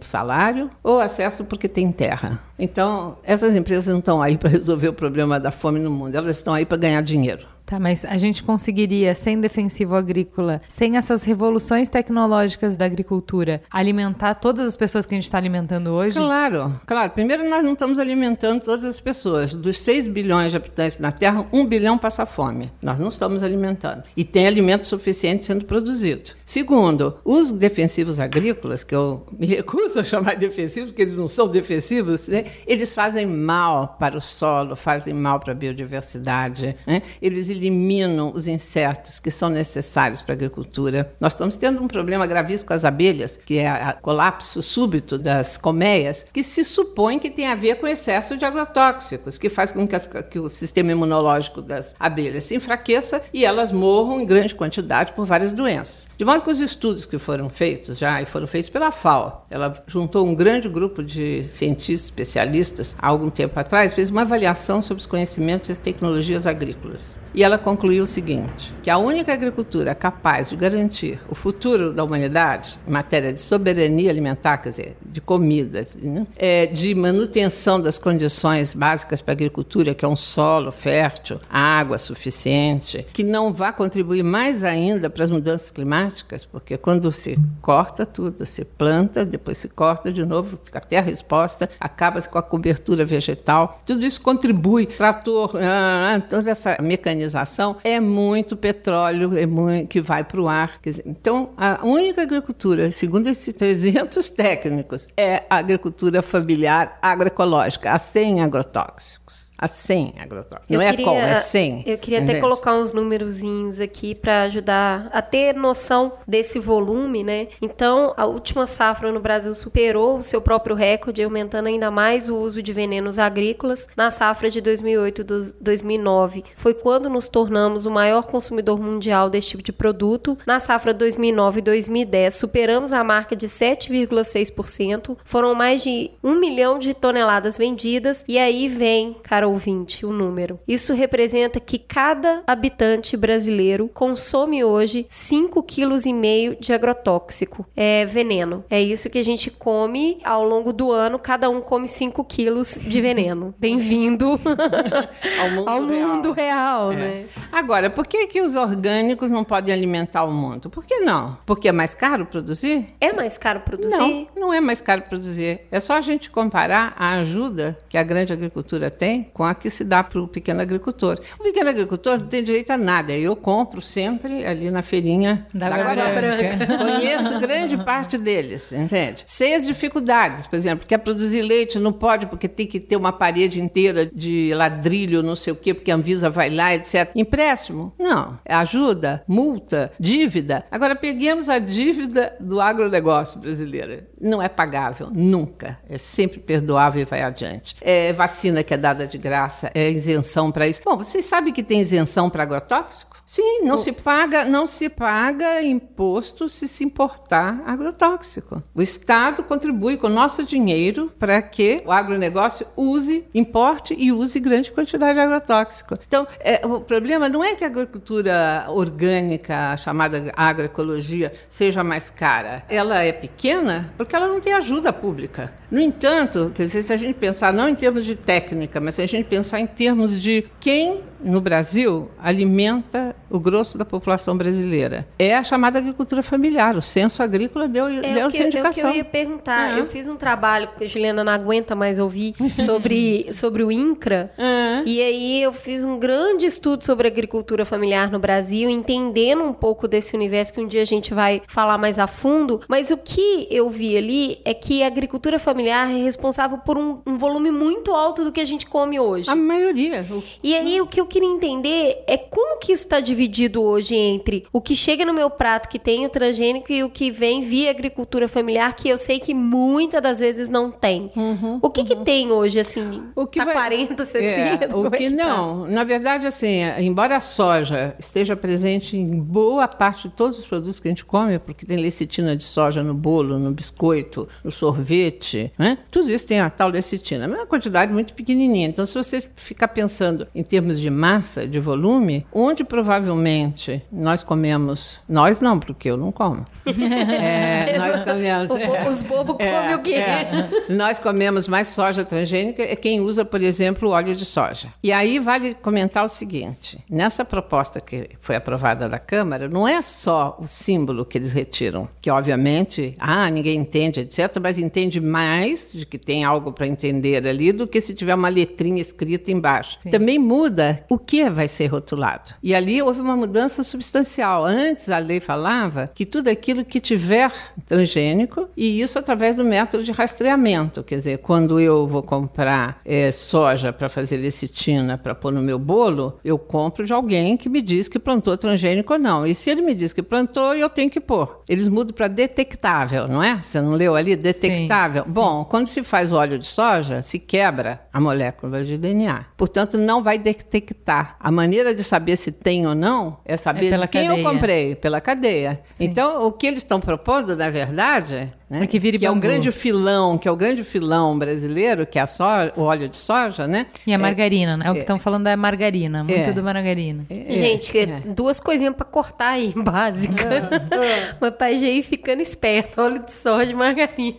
É, exato. Agora, milho, tudo aquilo que for feito com milho, óleo de milho atualmente, etc., também ele será ele é transgênico. O que- Boa Mas parte da sabe- produção de milho é transgênica. Fora isso, o resto ainda não tem que se preocupar. Mas Por eu- quê? a o gente- feijão não é transgênico, embora a Embrapa tenha feito um feijão que ela não liber... ela conseguiu autorização para liberá-lo e não pôs no mercado. Parece que tem um problema com o feijão. Eles não contam direito, mas parece que o feijão não está funcionando. Feijão transgênico. O arroz não está também, não existe. Quer dizer, são esses dois grandes produtos: é soja e milho. É que pra mim fala muito porque minha família é vegetariana. Então você acaba consumindo muita coisa de Claro soja. que aí, né? sim, o. Mas mais assim, a proteína de soja é, É. a base. Aí, assim, eu, eu frequentemente, quando eu vou em, em restaurante de vegetarianos, eu digo, a sua soja é orgânica? Não, não sei o que lá. Eu falei, bom, olha aqui, eu prefiro comer carne a comer um negócio cheio de transgênico, agrotóxico, etc. Quer dizer, para quem é vegetariano, realmente é, é- é muito mais sério essa situação que a gente se encontra, né? É, realmente. Tem uma questão que eu acho que é importante a gente dividir aqui, que acabar com o transgênico ou regulamentar, eu tô morrendo de medo de falar transgênero. acabar com o transgênico e, ou, ou regulamentar melhor ou, ou desenvolver mais estudos, não acaba com o problema que a gente tem hoje, visto que, e é até bom poder conversar sobre isso, o campeão do uso de veneno, né, para matar as pragas hoje são os herbicidas, que são usados em lavouras de folhas, né? É o glifosato, é esse que é o eu glifosato. falei. É. Então, assim, a gente controla, mas não resolve, porque a gente tem um uso indiscriminado de agrotóxico em qualquer tipo de plantação. tá Certamente, certo? mas todo transgênico é feito para ser usado com agrotóxico. Então, Tá. se nós queremos combater eh, o uso de agrotóxicos, a primeira coisa que a gente tem que eliminar é a existência do transgênico, porque ele é feito para isso. Ele ou ele é um inseticida dentro dele, como eu expliquei, que é muito grave, Ou e ele polui resistente. solo e água, deixa todos esses, né, esses poluentes ali dentro, ou ele implica numa uma grande utilização de, de agrotóxicos. Fico pensando Agora- nas lagartas que estão comendo isso aí. Daqui a pouco tem um, tipo, um Godzilla. Tanto aconteceu um problema grave na Bahia o ano passado, né, que tanto cultivo de milho quanto de soja se tornaram altamente resistentes ao glifosato e aos outros, e eles tiveram que importar dos Estados Unidos dois agrotóxicos que estavam proibidos no Brasil para combater a praga que atacou os plantios. Quer dizer, é, você começa a desequilibrar as coisas, porque você cria uma planta que ela é resistente a uma coisa só, você enche daquela coisa, aí claro que a Mas- lógica do transgênico é uma lógica do desequilíbrio, Eu né? queria que você falasse assim rapidamente pra gente ir fechando sobre o glifosato. Hum. Porque ele é bem controverso, né? Tanto que a Europa baniu ele. Ele é um dos componentes do napalm, não é? Ele tem um dos Não, não, não, subprodutos. não, não, não, não é. Eu acho que você está querendo se referir ao 2,4-D, que está vindo aí. Como o glifosato começou a não dar conta mais, as plantas começaram a se tornar resistentes, eles foram para a busca de outros herbicidas mais poderosos. E aí chegaram no 2,4-D, que é muito parecido com o agente laranja. Nós que estamos na CTNBio, que somos aquela minoria que achamos que temos que ter cuidado com a saúde, com o meio ambiente, lutamos para não aprovar. Não conseguimos. Não, né? Eles aprovaram, então nós vamos ter em breve, agora não só a soja, o glifosato, mas nós vamos ter milho e soja em grande quantidade com este pesticida, com este herbicida que é muito mais potente, muito mais agressivo, que está proibido em grande parte do mundo. não é? Aê, Brasil na dianteira Ah, de tudo. Anvisa- Brasil melhor em tudo. É, e a Anvisa parou para fazer uma reavaliação toxicológica e está levando uma eternidade. Eu, sinceramente, não tenho muitas esperanças, porque eu me lembro quando o glifosato foi introduzido, para que ele pudesse ser usado desse jeito com as, as plantas transgênicas, era preciso aumentar a quantidade aceitável que ficava retida no grão. E a Anvisa mais do que dobrou essa quantidade para permitir o uso da Ah, tecnologia. entendi. Se era isso que Então, estava barrando, é, peraí que a gente é, muda a peraí que a regra. gente resolve. É, é. né? É, assim, o que seria uma saída plausível para isso? O fato é, a gente precisa precisa estudar melhor essa ciência, esse desenvolvimento para então implementar. Isso tem que ser cortado, deletado do sistema. Às vezes, eu acho que a história é um pouco parecida com a do cigarro, que era uma época que todo mundo consumia sem saber que fazia mal, para se passar uma geração muito grande para chegar na outra e falar, peraí, isso faz mal. E aí começar um trabalho em cima do faz mal. A diferença é que no caso do cigarro, de fato, ninguém achava que fazia mal. Então, durante muito tempo se fumou, se fumou os filmes, as artistas, né? Fumando cigarro para tudo que é lado. Julgamento até que se começou a construir um conhecimento científico, é, chegaram à conclusão que fazia. Com várias outras coisas aconteceram. E no caso dos transgênicos, sempre houve discussão, sempre houve divergência. Então, a questão é, quando nós temos uma tecnologia nova, né, que apresenta riscos, e que não é a única alternativa que se tenha, porque muitas vezes a gente encontra esses novos tratamentos médicos que ainda estão em fase de teste. A pessoa tem uma doença muito grave e aí o médico chega e diz: Olha, você quer submeter a esse tratamento? Sim. Sim, É um óbvio, risco que vale a pena, porque aí é só um risco morrer. que vale a pena. A pessoa não tem alternativa para aquilo. É diferente para soja, para milho, para arroz, para feijão, etc. Nós não estamos sem arroz, feijão, soja, milho para comer, não é? Então, nesses casos, dessas tecnologias novas que ainda são pouco conhecidas, se deveria continuar pesquisando. Não há essa, isso é uma falsa alternativa, quer dizer, então, ou não pesquisa, não, a pesquisa deve, aliás, devia ter muito mais pesquisa do que tem, porque as pesquisas são feitas pelas empresas. O que se Tá. aprova? A pesquisa feita pela empresa. Não há, não há pesquisa feita Independente, pelo Estado. Não há entendi. pesquisa independente, não há verba para pesquisa independente. E quem quer pesquisar tem dificuldades, porque precisa da planta. Como é que ele vai obter aquele tipo de enzima, aquele tipo de proteína, etc., se paira sobre aquilo a propriedade intelectual de quem é dono, que não cede. Então não há pesquisa. Ou então topa, mas diz o seguinte: se assina um termo aqui que os resultados da sua pesquisa não poderão ser divulgados Ah. sem a nossa autorização. Pesquisar para quê? Que é o então? que tem acontecido também. Então, assim, há dúvidas profundas sobre se os transgênicos são seguros ou não para a saúde e para o meio ambiente. Neste contexto de dúvida, não se deveria permitir a sua liberação comercial. Deveria se continuar pesquisando e estudando, e se chegasse a alguma certeza razoável, aí poderia se introduzir. Senão, não há Principalmente em larga deles. escala, né? Existe Faz um- por 20 anos uma plantação pequena em determinado lugar. Se deu boa, aí aumenta a escala. Se deu ruim, estuda de novo, Porque né? não tem recall na natureza, tá certo? Quer dizer, se nós descobrimos que uma dessas plantas traz determinado tipo de enfermidade e a polinização dela cruzada atingir as outras que não são transgênicas, não tem como recolher. Nós estamos trabalhando não é com carro que tem com defeito, nós estamos jogando na natureza alguma coisa que está dentro de cadeias alimentares, se relacionando dentro de ecossistemas, se relacionando com bichos, com insetos, com pessoas, com animais, com não sei o quê. Então, é uma profunda irresponsabilidade. Eles partem do pressuposto justamente de que as pessoas não entendem do que se trata e que têm uma fé cega na ciência. Não existe ciência pura no mundo atual. A ciência é financiada por alguém, em geral quem tem muito dinheiro que tem interesse financeiro. Às vezes é um Estado também. Está fazendo uma bomba atômica, está fazendo, sei lá, um equipamento, um negócio satélite, exploração. Mas não existe essa ciência pura. O cientista que E já nem está ali, incontestável, né? É. Tipo, o, o básico da ciência é que ela, ela tá sempre É a crítica. aberta à, contesta- contestação. aberta à crítica, eu falo é. isso pro Merigo.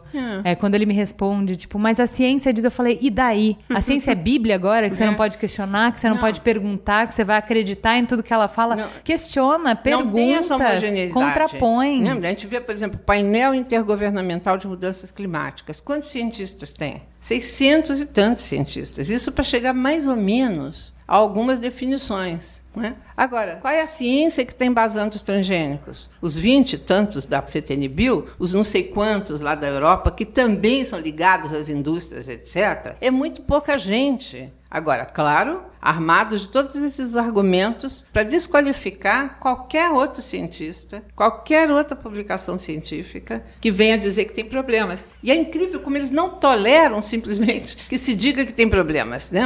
Teve um cientista, o Serrarini, que há uns tempos atrás fez uma pesquisa com ratos alimentados com Ah, uma- eu né, vi. um milho da Monsanto. Na França. Na França. Isso. E aí chegou à conclusão, o que, que, ele, que ele achou? Os, ele não queria achar isso, ele estava vendo a, pa- a parte de toxicologia. Mas, de repente, os ratos desenvolveram muito cedo muitos cânceres. As fêmeas, cânceres de útero e de mama. Os machos, cânceres de fígado. tudo. Ele- a ponto que ele teve que matar antes para os bichinhos não sofrerem muito. Ele publicou o estudo dele, uma revista científica. Caíram em cima dele na própria CTNB, onde eu estava, imediatamente formaram um grupo de três só favoráveis, que criticaram o estudo inteiro, disseram que o estudo não tinha metodologia, que o protocolo estava errado, que isso, que aquilo, né? E ele simplesmente dizia o seguinte: eu achei isso. Não sei qual é a explicação. Acho é só fazer um estudo para desconstruir, né? É, Faz o eu seu acho- e vamos é, comparar os seus. Precisa estudar mais para entender por que, que aconteceu isso. Né? Nós propusemos isso, nós fizemos um pedido em nome de todos os institutos de consumidor e associações de consumidores no Brasil, tem um fórum né, brasileiro de consumidores, que eles reconhecessem o estudo e eles empreendessem um estudo semelhante, já que eles achavam que tinha esse esse erro de metodologia, corrigissem o método e fizessem o estudo. Disseram que não era necessário. Então, assim, não é ciência o que se faz hoje em relação a questões que são questões que têm interesses econômicos envolvidos, que têm interesse político. É mero discurso político que se apropria dessa noção que o povo tem de que a ciência é um progresso, etc. Não, a ciência ela pode É produzir coisas muito boas e coisas. É, como Ela é diz o falha. Foucault, né? Ela é deste mundo. Isso. Muito bom. É isso aí. Esse programa a gente é, vai fazer um formato um pouco diferente, então agora a gente se despede da professora Marijane. Muito obrigada, professora, por ter vindo aqui. Assim, a gente falou com ela hoje Recebemos de uma manhã. cientista, é, né? A uma gente tá cientista, chique é. demais. Sou uma socióloga, chamada Ciências Soft. Olha só, e ainda é humilde. Lá tem os biólogos, tem os hard sciences, né? A é uma soft science. Então, é, assim, ela atendeu o nosso convite em cima da hora, e super em cima da hora, e se dispôs a falar com a gente. Muito, muito obrigada. É isso. Ficará o convite para vir falar sobre a- o seu campo especial de atuação, sobre a sociologia mesmo. Tá ótimo, prazer. Não, o nome dela agora tá gravado nos anais do Mamilo.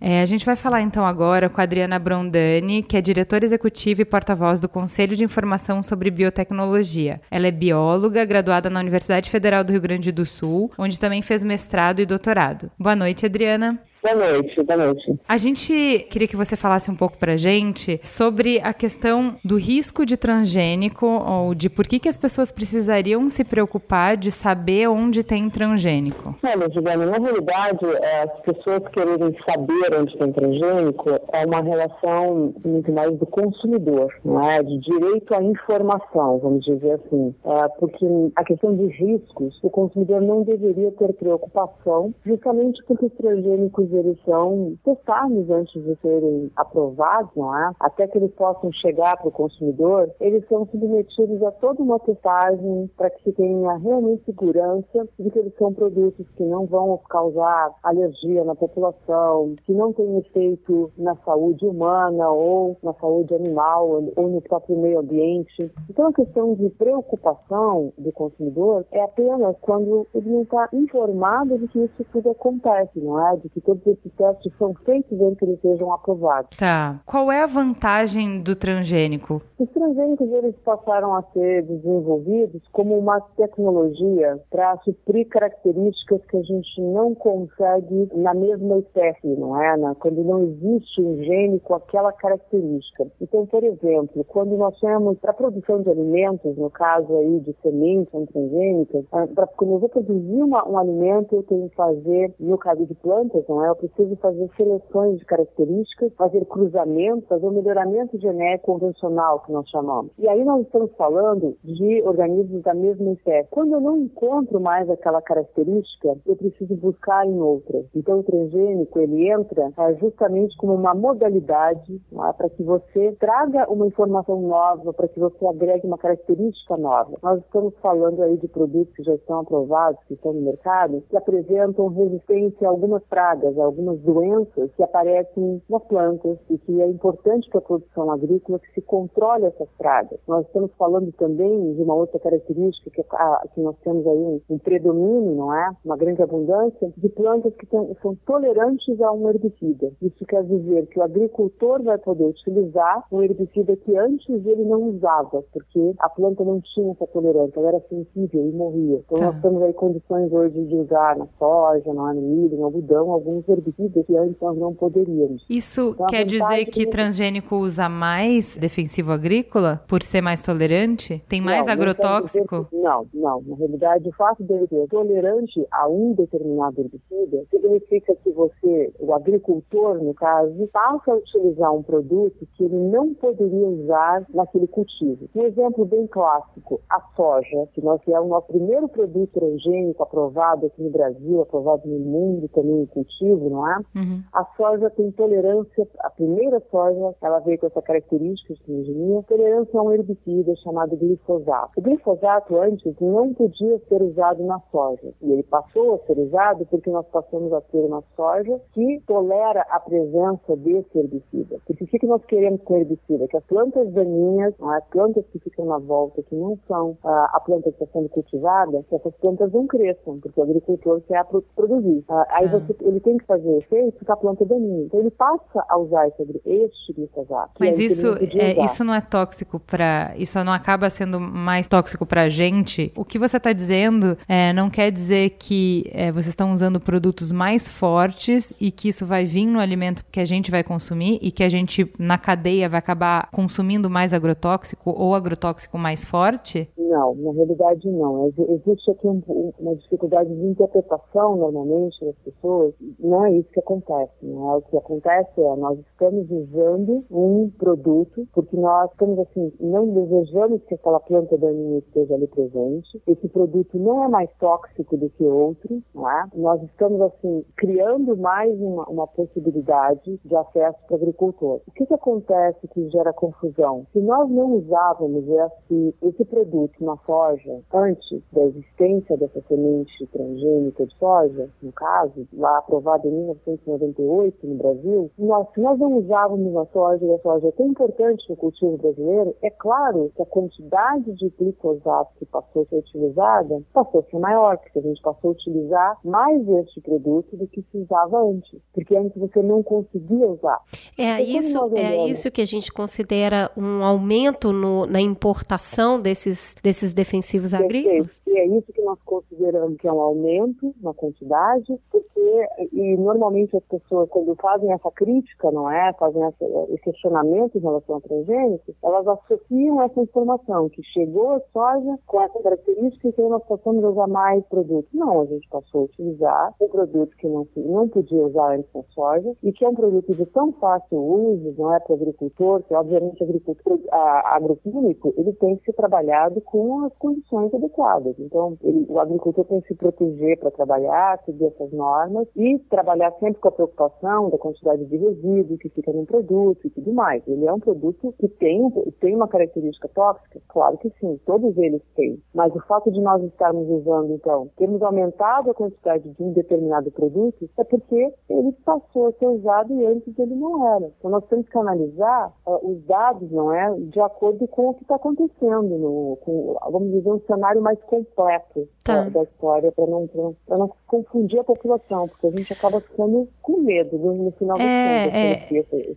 esse- Eu até estava falando que, assim, embora o que tenha trazido a questão dos transgênicos para a pauta seja a questão do rótulo, eu acho que a grande questão é: ninguém discorda que a gente precisa saber o que a gente está comprando. Isso eu acho que eh, não há discordância sobre isso. Mas a questão é: o tamanho do problema, o tamanho da relevância da discussão passa por se é apenas mais um componente no alimento ou se é um veneno. Então, a gente começou a discussão com se deveria estar no rótulo ou não, ou como deveria estar no rótulo. Isso muito rápido a gente passou para grande discussão de a gente está falando de veneno, porque se é veneno a gente aprofunda um pouco melhor a discussão sobre qual o tamanho que tem que estar essa informação no rótulo, se tem que estar em amarelo, se tem que ter um T enorme, se pode ser só letras miúdas. É, a discussão do rótulo passa por saber se isso é um veneno ou se isso é simplesmente mais um componente como qualquer outro. É, ok. Eu acho importante que a gente que fique bem claro é essa questão do veneno que você mencionou. Nós não estamos falando a rotulagem é uma rotulagem de um produto que foi geneticamente modificado, certo? Então, ele não tem veneno nenhum. Ele é um, um, um produto, uma planta, que sofreu uma modificação genética, que recebeu uma, um gene que vai originar uma proteína, e essa proteína que está ali presente é que tem,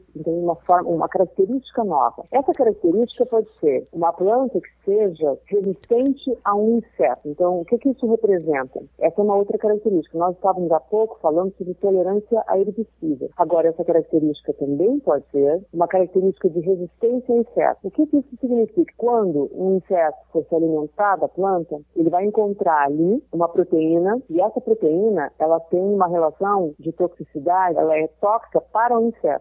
Ela é tão específica que o que acontece? O agricultor ele é obrigado a aplicar inseticida para outros insetos, porque ela é específica somente para aquele tipo de lagarta que se colocou a proteína. E aí, o que, eu tenho? Eu vou no momento que eu tiver este produto ali presente, que essa proteína estiver presente, o agricultor vai colocar, vai ter menos aplicações de inseticidas. Então é bem diferente, não é, a situação do que a gente estava falando quando se menciona a tolerância herbicida. No caso de uma semente que tem tolerância herbicida, você vai poder utilizar um herbicida que não usava antes, porque agora ela é tolerante. No caso de uma característica que você tem um gene que vai resultar numa proteína que é tóxica para o inseto, ou às vezes produz um composto que é tóxico para um vírus que ataca a planta, basicamente ele está ele tá agindo com uma propriedade de diminuir as doenças daquela planta, seja causada por pragas, ah, por pragas em geral, seja por insetos, por vírus, por o que a gente chama de patógenos aí. Então essa planta, ela, o agricultor vai colocar menos produto químico para tratar aquela lavoura, certo? Então você vê que aqui a gente está falando de um produto que vai ter menos produtos químicos. Essa é uma característica menos inseticida, vamos dizer assim. Essa é uma característica que tem que ser mencionada quando se fala de transgênicos, porque é um benefício muito grande para o meio ambiente. Né? Mas espera, mas tem menos inseticida porque o inseticida já está embarcado, a tecnologia embarcada. E aí não é, é trocar seis por meia dúzia? Qual é, a, qual é a vantagem? A vantagem é que você está falando aqui de uma proteína que se liga no intestino especificamente daquela lagarta, certo? Então, não é uma, uma molécula que tem uma, vamos dizer, uma ampla difusão na natureza que você vai atingir. A proteína essa, que o sinal que é utilizada, é uma proteína retirada, é um gene que resulta de uma proteína que é retirada de bactérias, uma bactéria que existe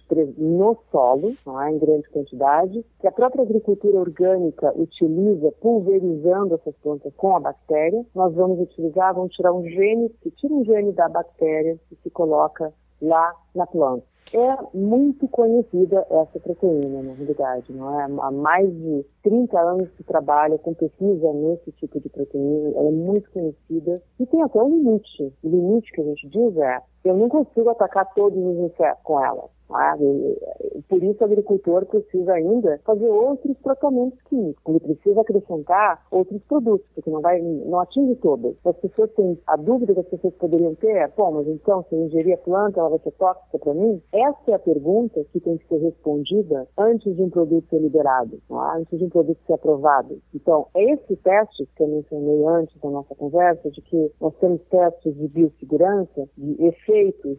Esses testes são auditados? Esses testes estão todos disponíveis na realidade, porque eles são testes realizados em laboratório, a campo, que são, estão disponíveis para cientistas analisarem. A gente tem uma comissão técnica nacional de biossegurança aqui no Brasil, e esses testes estão na CTNB, nessas avaliações, que compõem os dossiês de cada produto que é aprovado. E se, se a gente pensasse em quanto tempo leva para desenvolver um produto desse, o produto leva desde a sua fase inicial de você separar o gene e começar a desenvolver e testar até o final, de 12 a 15 anos. É o tempo que leva para se desenvolver. Tá então, antes disso, não é liberado para a população, certo? Não é aprovado, não está disponível comercialmente. Nós estamos falando de uma tecnologia que, que tem toda essa análise, gente. Certo. Para encerrar, eu gostaria de perguntar assim, a gente tem um corpo científico de pessoas graduadas e estudadas que combatem o transgênicos, igual a gente tem um corpo científico que é a favor. Esse corpo científico combate, por que, que esse combate, então, existe de pessoas que também estudam um tema? Porque assim, o que a gente tá falando é, se é uma coisa tão Obviamente simples tão e boa. óbvia como você tá falando, teoricamente, do jeito que você tá falando, parece que pessoas leigas poderiam ter coisas contra os transgênicos em função de preconceito, de falta de informação, Desconhecimento. desconhecimento. Então, aquela coisa mais tradicionalista de que não, eu quero fazer agricultura do jeito que sempre foi feita, eu não acredito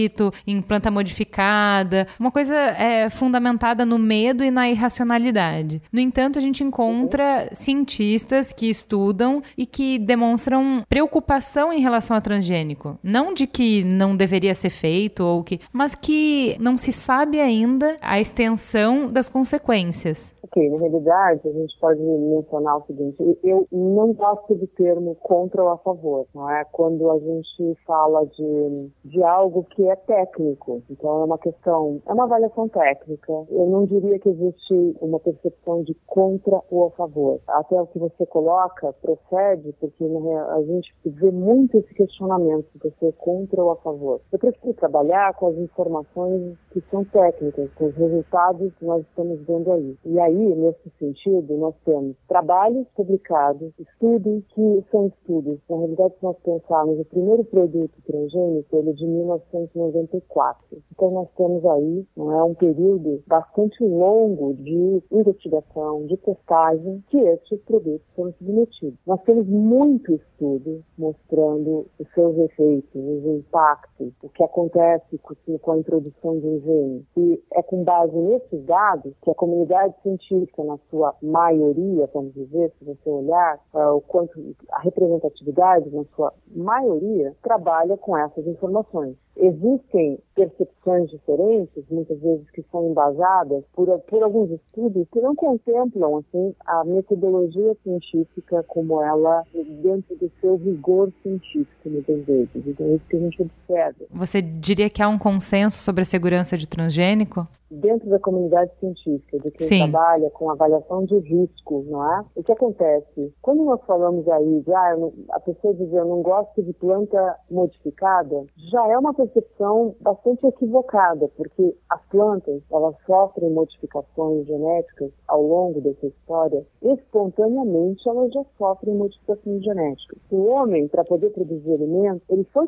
fazendo modificações genéticas diversas, e muitas dessas modificações genéticas, elas não foram apenas um gene, é um conjunto de genes. O milho que nós conhecemos hoje, que nós ingerimos, ele era muito diferente do milho que nós conhecemos no passado. O repolho que nós conhecemos, uma variedade de alimentos que estão aí disponíveis. Eles são transgênicos? Não, eles não são transgênicos. Eles sofreram melhoramento genético induzido pelo homem, espontaneamente na natureza, e eles não passaram pelas testagens, por todas essas testagens que nós estamos mencionando. Uhum. O transgênico ele recebeu um gene, dois genes de algum outro organismo ou de uma própria planta mesmo, ou da própria planta. Sim. Então, a- muitas vezes a própria planta se retira o gene, se trabalha no laboratório e se reintroduz. Por toda essa questão que a sociedade traz, e que também há uma, uma preocupação dentro da própria comunidade científica, e eu digo isso inclusive de quem trabalha com isso, bom, eu estou introduzindo um gene novo, eu preciso então entender como se comporta naquele ambiente. E aí se introduziu todo um pacote de avaliação de risco, que é assim chamado. Então, em termos de segurança, se eu comparar com outros alimentos, eles são alimentos que são mais amplamente testados quando comparados aos outros que sofreram também processos de melhoramento genético, ou muitas vezes nós submetemos a uma radiação e com isso provocamos uma alteração no material genético daquela planta e estamos também tendo um novo alimento aí. Estes alimentos não passam por todas as testagens que os transgênicos passam. Tá. Então, é com esses dados que a sociedade, assim, na realidade a comunidade acadêmica, trabalha com essas informações, com dados resultantes desses testes, que até o momento nós não temos nada que venha a colocar em risco a sociedade. Para a gente encerrar, existe projeto de inserir outras plantas transgênicas a curto prazo no mercado brasileiro? Existem, eu diria a curto prazo, um, existem na, CTNBio, não é? Uma, uma espera aí por aprovação de produtos, que depende da avaliação técnica lá da CTNBio. Também com características aí de ganhos agronômicos, porque isso que nós estamos falando, tolerância herbicida, resistência a insetos, é ganho agronômico, é vantagem agronômica para o agricultor. Então, existe isso a curto prazo, os produtos que nós estamos já conhecemos, como soja, milho, algodão, sim. Existe linhas de pesquisa na área de cana-de-açúcar. Existe uma tendência, que é uma tendência mundial, e o Brasil também está pesquisando e, e, tem produtos em fase experimental aí de plantas com tolerância à seca. Tá? Isso é bastante importante para uma agricultura em condições que são adversas. Plantas com ganho de produtividade, também há uma, uma tendência. Então, existem várias linhas de pesquisa uh, nessa área de, que nós estamos falando aqui de plantas, mas também existem outros produtos no ar para desenvolver medicamentos, vacinas, com características que são a transformação genética para que você tenha um produto com características diferenciadas. A médio prazo, a, a mais curto prazo, mas realmente nós não temos como acelerar um, um processo aí de pesquisa que é que cumpre todas as suas etapas para que a gente tenha segurança. Tá ótimo, Adriana. Muito, muito obrigada. Obrigada. E aí, Cris? Caramba. Ouvindo ambos os lados, dois que, personagens que, que, incríveis ficou? e antagônicos, né? O que, que ficou que para ficou você? para mim? Ficou para mim que não é tão simples quanto um disse e talvez não seja tão catastrófico quanto o outro colocou. Também é a mesma sensação que eu tenho. Sabe, eu fiquei com a sensação assim, tem um outro, uma outra pauta, eu acho, a partir dessa, que é o uso de agrotóxico. Porque não é só o transgênico, é tá usando agrotóxico pra caramba, entendeu? Em tudo. É, eu achei estranho, porque eu esperava que a Adriana defendesse mais sobre a necessidade de ser assim. Tipo, ó, ninguém faz isso de bobo. Então, se o processo produtivo hoje é assim, é assim porque ele é mais produtivo, porque ele é mais barato. Matando a fome no mundo, Porque eu tô lá. matando a fome no mundo. Enfim, porque tem que ser assim. Porque, assim, todas as outras coisas você vai falando é o progresso científico. Uhum. Gente, a gente não trata problemas do coração como a gente tratava um século É, atrás. Exato, Mudou tem que ter uma evolução. Mudou absurdamente. E se alguém vier questionar um cardiologista hoje de por que, que ele não usa uma técnica de 40 anos atrás, ele vai rir e vai falar porque as pessoas morrem menos, porque as pessoas se recuperam melhor, porque isso, porque aquilo. Então, assim, quem tem a ciência do seu lado, geralmente tem dados muito contundentes de que, assim, ó, é assim que se faz porque a gente já abandonou coisas que não funcionavam tão bem antes. Eu acho Mas que... ela não, ela não, pelo menos, eu não sei se ela não deu porque a gente não perguntou direito, mas ela não deu esses argumentos de que, gente, vocês estão de brincadeira. Vocês estão loucos, Vocês estão né? de brincadeira que vocês estão falando comigo que vocês querem orgânico, né? Tipo assim, orgânico tá fora da, da conversa, não vou nem conversar com vocês. Agora, assim, se é usando pesticida, plantação normal ou transgênico, aí a gente já pode conversar. E aí eu vou te dizer que o, o transgênico, ninguém mudou pra transgênico de bobo, mudaram pra transgênico porque é muito mais Barato produzir, barato, produtivo, blá, blá, lá. blá. Então, eu não vi essa defesa. Eu acredito que ela exista, porque quando eu fui ler sobre isso, rola uma defesa mais ou menos por aí. Sobre os impactos, eu tenho mais ou menos a mesma conclusão que você. Por um lado, é, não é tão simples quanto a Adriana quer nos fazer acreditar de que não, olha, gente, Não, tem tem uma estudos coisa aí, que me tá, incomoda. Tá ok, tá? Tem uma Tá coisa que me tranquilo. incomoda que é assim, confia em mim. Se você tá, tá preocupado, não precisa se preocupar. Eu tô testando e só tô te entregando o testado. Meu, numa cultura que a gente vive hoje, não existe o confia em mim, né? Não. Ah, não precisa ter isso ali no rótulo, porque na verdade, ó, eu já tô fazendo esse trabalho. Poxa, aí é pedir demais pra pessoa, né? É, não, assim, eu acho que, primeiro, né, é, diferente da cirurgia cardíaca que eu dei de exemplo, não existe esse consenso que ela quer passar. A sensação que eu tenho, né? Que não existe esse consenso. Por outro lado, tem algumas coisas que ela, ela falou muito en passant que eu acho que é, seriam mais interessantes de explorar, que, por exemplo, talvez esses estudos sejam o que realmente no futuro possam nos fazer sobreviver a catástrofes que a gente nem imagina ainda Exato. hoje. Então, por Essa- exemplo, uma agricultura que depende muito menos de água num cenário em que a gente está prevendo escassez água. de água, pode ser muito interessante. Pode ser que a gente elimine a possibilidade de fazer as coisas como elas sempre foram feitas e a gente precisa de tecnologia para sobreviver. Então, assim, vejo é, o estudo com muito bons olhos, mas por outro lado, também concordo com a Mary Jane quando ela fala assim, gente, Não tem recall. não, não tem recall. Não, e principalmente assim, você deveria ter feito teste e reteste, teste mais teste mais teste, antes de botar na rua. Essa Tudo bem, mas quando ela chega. Não, quando ela chega aqui e fala que desde 94, que tá fazendo, você fala, puta, 94, vamos lá. Estão fazendo teste há bastante tempo. Não, então, é gerações que a gente tá falando. Tudo bem, né, mas é que eh, não se espera mais isso também, né, Ju? Acho que nem pra remédio se espera mais isso. Gerações Não, não, não, de pera, testes. pera, mas remédio são para as pessoas que vão usar esse medicamento e elas não vão. É, é isso que a Mary Jane falou. Não, mas aí a remédio gente tá você falando tem- de teste, eu tô falando já aprovado, entendeu? Tanto que tem remédio que é liberado num país e não é no outro, e tem todo um... Então, mas é que remédio é diferente de comida. Comida é pra todo mundo. Se você acabar, tipo, se a comida errada chegar pra todo mundo, acabou. O que Entendeu? me remédio não. incomoda- O remédio vai prejudicar aquela população. A seriedade que você tem pra analisar um remédio e uma comida de todo mundo é diferente. Tudo tem bem. que ser o que diferente. me incomoda nessa conversa são dois extremos. Um caminho do meio aí que é, olha, pode não ser o ideal. Talvez a gente alcance o ideal num curto espaço de tempo, porque a gente tá trabalhando nisso, nisso nisso. Sim, tem um risco. O risco é esse, esse e esse. E é nesse risco que a gente tá trabalhando. Você ganha isso e você perde isso. Escolha a população. Ou escolha consumidor. Porque, gente, ninguém é, é santo, né? Nem a Monsanto. que escroto. Principalmente ele. Pois é, toda indústria visa o lucro, não tem nada de errado nisso. A indústria tem que visar o lucro, mas existe uma responsabilidade e uma ética com o que você entrega para as pessoas consumirem. E é a mesma coisa que eu tô falando, o meu medo é a gente passar umas gerações bizarras com uns cânceres esquisitos e lagartas virando Godzilla, porque a gente tá colocando um monte de coisa na comida porque não sabe o que é, entendeu? Sobre motivações, a gente vai linkar aqui, por favor, leiam. As razões do Dia Mundial contra Monsanto, que saiu na Carta Capital, que é uma reflexão de por que será que vários lugares do mundo resolveram eleger um dia para se levantar contra uma corporação, que vale a pena ler para pelo menos levantar algumas pulgas na orelha. Além disso, tem alguns documentários que vale a pena assistir, os TED Talks da série Mastigue Isso, OMG GMO, que fala sobre transgênicos com storytelling, então é um modo bem interessante de se aprender sobre o assunto. E o documentário Food Matters, todos eles disponíveis no Netflix. É isso aí, eu acho que é uma, é uma boa reflexão. Eu acho que de verdade dá vontade de cortar umas coisas, né?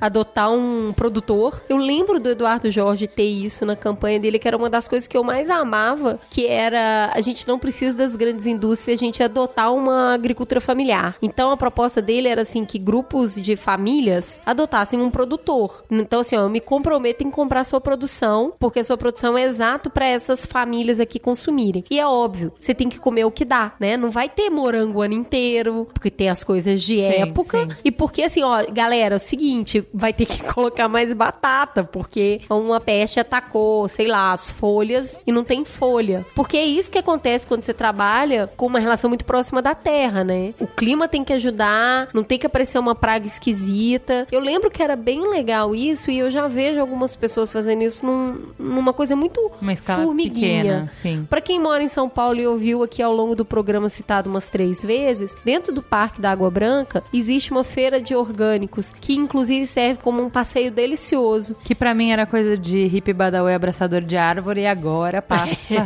passa a pensar um pouco Eu tava diferente. falando esses dias lá em casa, meu, acho que a gente. Vamos substituir pelo menos a folha por orgânico, né? Começa a te dar um medo aí. Principalmente as crianças, né? Mas é isso, fica. A estranha sensação de não Estranha. saber o suficiente sobre o tema, de se interessar muito sobre o tema e de achar que talvez não seja coisa de fada. Isso.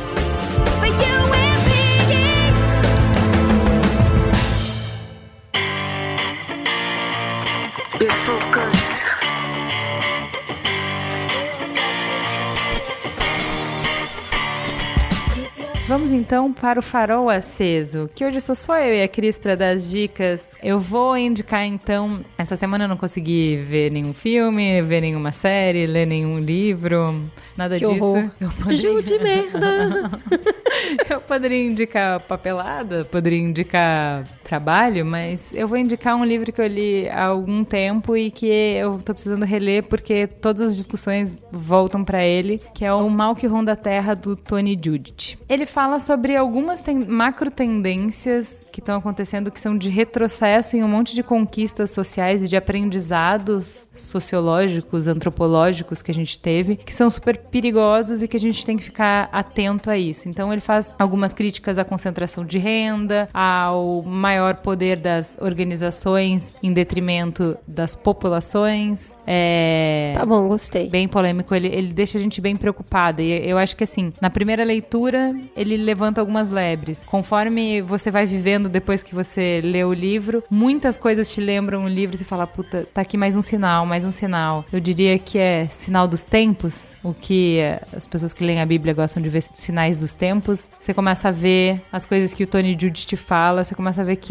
realmente precisamos prestar atenção e pensar se é exatamente isso que a gente quer. E outro livro, também muito bom, do Sandel, O que o dinheiro não compra. Ah, tá. Esse. Que é muito bom também pra gente pensar se tudo tá à venda. Bacana. E eu vou indicar um podcast primo do Mamilos. Primo eu digo porque tem parte de um pressuposto próximo do nosso, de ser uma coisa bem inclusiva, assim, respeitosa. E principalmente o episódio que eu vi essa semana sobre violência policial, porque na verdade o Pedro Burgos e o Leandro Begulci e outros convidados, eles falam sobre o Brasil, o mundo, e eles estão em Nova York estudando jornalismo. E eles fazem uma parada legal que é ter uma visão dos Estados Unidos sobre coisas que acontecem no Brasil. Então, eles compararam o que aconteceu em Ferguson com o que aconteceu aqui no Paraná e a reação da polícia lá e a reação da polícia aqui e como que a mídia cobriu as coisas lá e como cobriu aqui e como que o problema é destrinchado lá, como é destrinchado aqui, te dá um paralelo legal. Ao longo do programa eles soltam uns dados bem bacanas, além de serem os caras super educados, super gentis, umas vozes agradáveis de ouvir. Então eu sugiro aí o podcast O Norte. É isso então. Boa semana, galera.